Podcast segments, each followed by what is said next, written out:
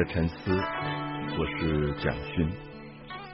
我们要谈《红楼梦》的第六十七回。读者应该记得，在六十六回的结尾发生了一个重大的事件，就是尤三姐原来非常非常盼望，盼望了五年，暗恋了五年，希望能够跟他。一生唯一愿意托付的男子柳湘莲结成夫妻，可是很不幸，因为柳湘莲下了聘礼鸳鸯剑给尤三姐之后，却听信了很多外面的谣言。那么柳湘莲就要求退亲。那柳湘莲要求退亲这件事情发生，当然刺激了、激怒了个性非常刚烈的。尤三姐，所以尤三姐知道这个事情大概已经不能挽回，而她情感用得这么深，五年来只爱这一个男子，也只愿意跟这一个男子有情感的关系，所以走上了非常绝望之路。所以她把这个鸳鸯剑要还给柳湘莲，就是柳湘莲的等于是聘礼。相亲时候的聘礼要还给柳湘莲的时候，就刎颈自杀，就死在柳湘莲的面前。那柳湘莲当然也非常的后悔，就是听信了谣言，没有想到尤三姐是这么坚贞刚烈，可以如此宁为玉碎的一个让人敬佩的女子。所以在六十六回的结尾，讲到这么让读者动容的。一个事件，尤其是呃，尤三姐自刎之后，柳湘莲还做了一个梦，梦到尤三姐来看她，也跟她讲了很多的话。这些话好像是安慰，又像是度化她，告诉她说，过去不过是被情所误，所谓的感情，人间的感情的牵连。也不过是自己的执着，自己的迷惑，所以他说为情所惑，那今既此情而绝，好像感觉到人活在人间，干嘛要有这些情感的牵连瓜葛？所以决定要斩断这个一切的情丝，所以他也跟柳湘莲说与。君两无干涉，这件事情只是我自己生命的一个了悟，跟你并没有关系。所以我们会觉得这个语言用得很特别，因为通常一个暗恋了这个男子五年的尤三姐自杀，当然会觉得应该跟柳湘莲有关。可是他竟然在梦里告诉柳湘莲说：“我其实只是自己的了悟，那与你。”一点关系也没有。那么柳湘莲当然怅然若失，在梦醒之后，一个人就东游西荡。那到了一个不知道是什么样的地方，无何有之乡，坐在一个破庙旁边，就看到一个道士在身上抓虱子。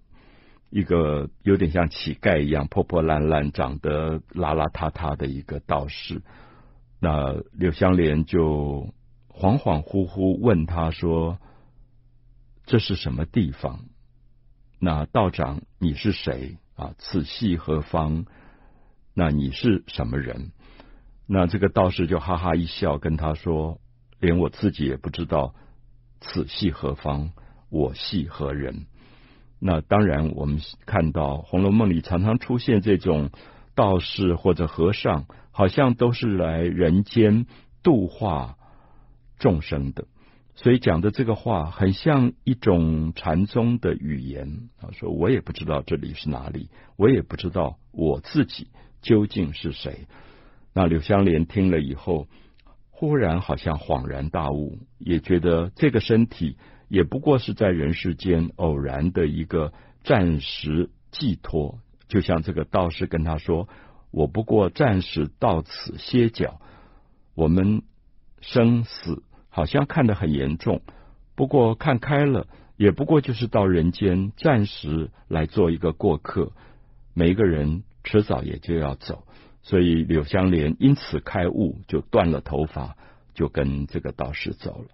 这《红楼梦》的写法很特别，就是如果六十六回的结尾，大家看到这么重的一个悲剧事件的发生，到六十七回一开始，就会发现他笔锋一转，他就会写一点现实生活里琐琐碎碎，看起来完全无足重要的小事情。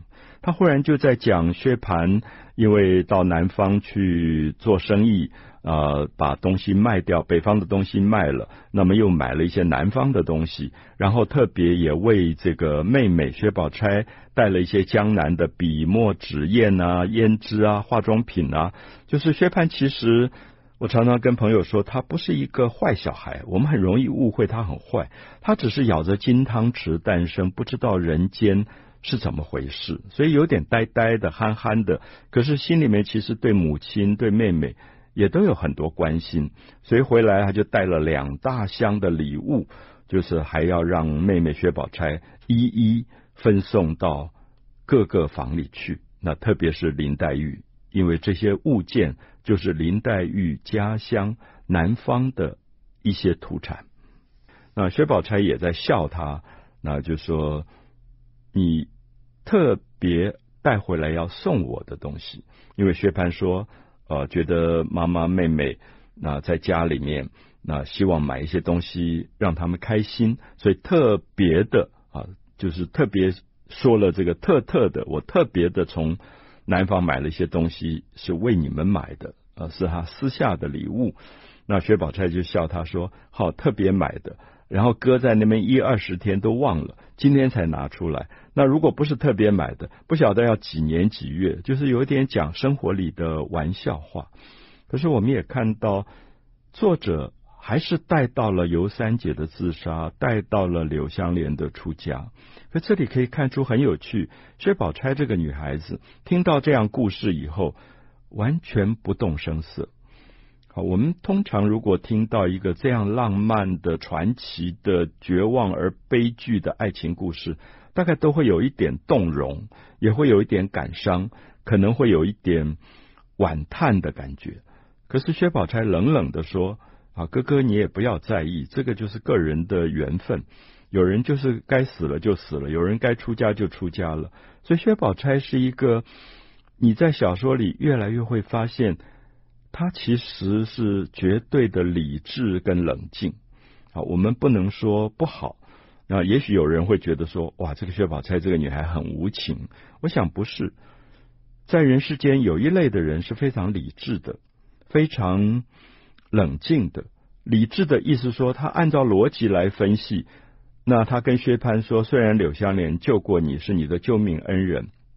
虽然我们也都觉得尤三姐很可怜，可是事情已经过去了，一个自杀了，那也不可能再挽回，不能再复生。那一个出家了，也没有办法对他做任何事。所以薛宝钗的态度就是说，我们面对人生当下自己应该照顾的东西。所以可能有人认为说啊，薛宝钗这个人很无情，很自私。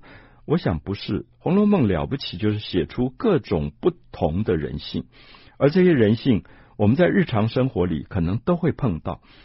就是我们不要觉得这样的人一定是冷酷无情，他只是觉得每个人都应该把自己的生活好好的整顿好。至于别人的，呃，或者你看连续剧的时候又哭又笑的生死爱恨，你不必介入那么多，因为你介入那么多，你也帮不上忙。那。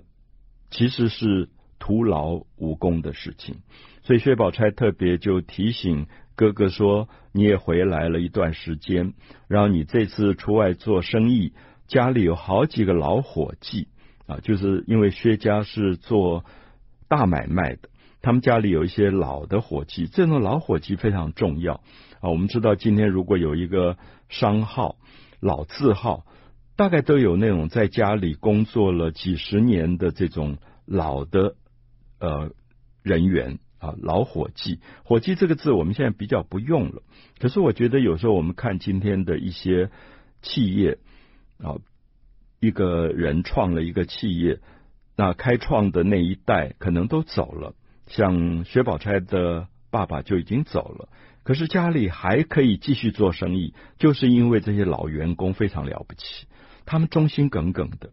所以我常常觉得，现代企业应该也有这一类的人，就可能第二代开始做主管、做董事长，第三代开始做董事长。可是你要有一些老伙计能够稳在那边。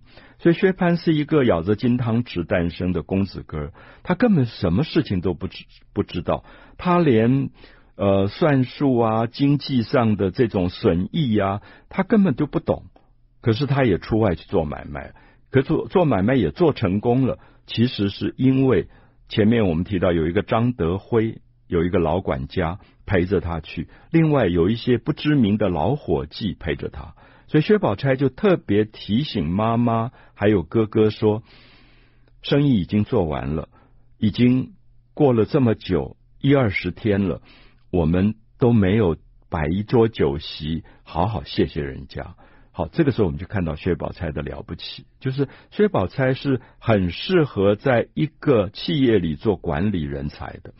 他会提醒哥哥跟妈妈说，这些老伙计是我们薛家还能够做生意、保有富贵的最重要的原因。如果这些老伙计不忠心耿耿，如果这些老伙计扯我们的后腿，或者跳槽到别的企业去，我们就完了。所以他会提醒妈妈、哥哥说：“我们不要觉得我们自己现在生意做完了，然后买卖做得很好，赚了很多钱，股票上市，我们就满足。其实应该注意到这些老员工。所以薛姨妈才被他提醒以后，他们就呃办桌请客，然后请这些老伙计，也特别谢谢所有这些老伙计的帮忙。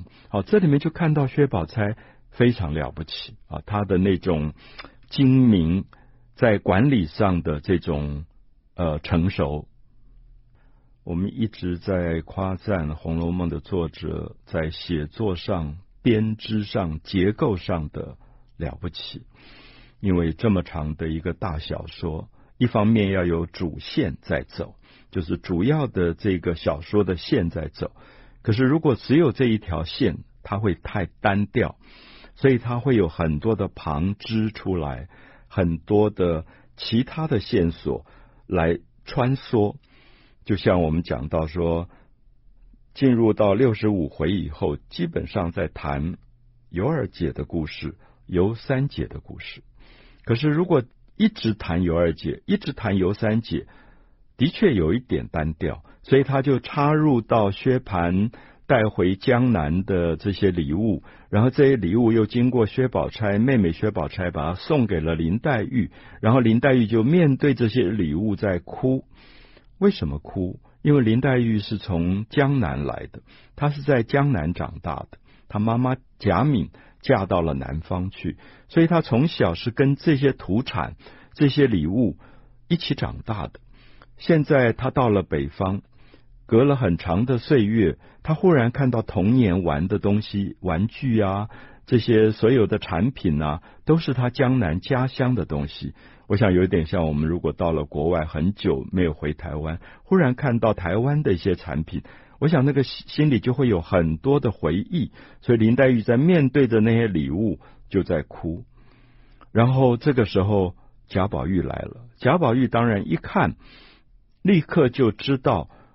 林黛玉睹物思情啊，因为看到家乡的东西有点感伤，可是贾宝玉也不说破，就故意拿很多很多其他的话来这个逗林黛玉啊，他永远就希望林黛玉开心，不要难过，不要伤感，那么透露出他们的感情。那这个时候很有趣，我们就看到穿插出一段，就是尤三姐已经自杀了，接下来要讲尤二姐的悲剧。那尤二姐被贾琏金屋藏娇，变成了贾琏养在外面的一个小三，然后是瞒着王熙凤的。可是纸包不住火，日子久了以后，就会有人透露，因为有一个佣人兴儿，兴旺的兴，那他是照顾这个尤二姐的，所以就说溜了嘴说：“哎呀，我们那个新奶奶。”就是贾琏新讨的太太，小老婆比这个舅奶奶还要漂亮，还要好看。好，他这句话一讲出来以后，就有一个佣人是非常机警的，就是旺儿，兴旺的旺，旺儿就说：“你别乱讲话，你小心你的脑袋。”意思说，你这个话如果被王熙凤听到了，你就完蛋了，因为大家都在瞒着王熙凤。好，这个时候我们就看到平儿听到了，平儿是非常忠心于王熙凤的，王熙凤身边的贴身的丫头，那。这个平儿就去报告了王熙凤，王熙凤当然聪明绝顶，一听就知道这个话里面一定有事情。什么叫做新奶奶旧奶奶？有新奶奶就表示说她的丈夫贾琏在外面一定有了外遇，她立刻就把旺儿叫来，要审问这个旺儿。那旺儿也觉得很冤枉，旺儿说：“我真的不知道。”啊，其实旺儿当然多多少少知道一点，可是主要是星儿在那边照顾尤二姐。可是这个时候，我们就看到所有的佣人都怕王熙凤，怕得要死，因为王熙凤动不动就用刑的，不是拖出去打屁股，就是用针戳嘴巴，就是他是酷刑来拷打佣人的。所以这个王熙凤的厉害，大家也都看到了。所以旺儿就诚实的说：“我只是听星儿。”在那边讲新奶奶，叫他不要乱说。可是到底是不是有新奶奶？新奶奶到底长什么样子？我不知道。你要去拷问星儿啊，就把这个事情都推到星儿那边去。那星儿好就被叫来了，叫来以后，当然被王熙凤一下就下了下马威，就吓坏了，就从实招来，把所有的事情都讲出来。那王熙凤就气得半死，王熙熙凤甚至知道说这个新奶奶现在人在哪里。星儿说就在我们家贾府公爵府的后院，就那个小花之巷。所以这个时候王熙凤就看了平儿一眼，说我们都是死人呐、那意思说在这么近的地方买了一个豪宅，养着小老婆，我们竟然都不知道。我在生病，我不知道，你也不知道，我们都是死人呐啊，所以你就看到他真的有点啊、发火了。那所以我想，所有的人看到这一段，大概都会紧张起来，也都会知道说，王熙凤如果一旦知道了这个事情，尤二姐一定完蛋。可是他到底用什么样的狠毒的手段来处理这个事情？这个时候，我们也看到王熙凤的冷静，就是说，她虽然怒火中烧、生气、痛苦，觉得丈夫瞒着她在外面竟然娶了一个小三，可是她还是冷静的拷问星儿。那星儿就讲到一个名字叫张华，弓长张，中华的华。他说：“谁是张华？”他说：“这个尤二姐小时候曾经指腹为亲。”有过一个未婚夫的，可是这个未婚夫张华后来不争气，每天就混在赌场里，所以就退婚了。好，王熙凤冷静的立刻抓到这个把柄，觉得好，我可以用这个方法，接着来整死尤二姐。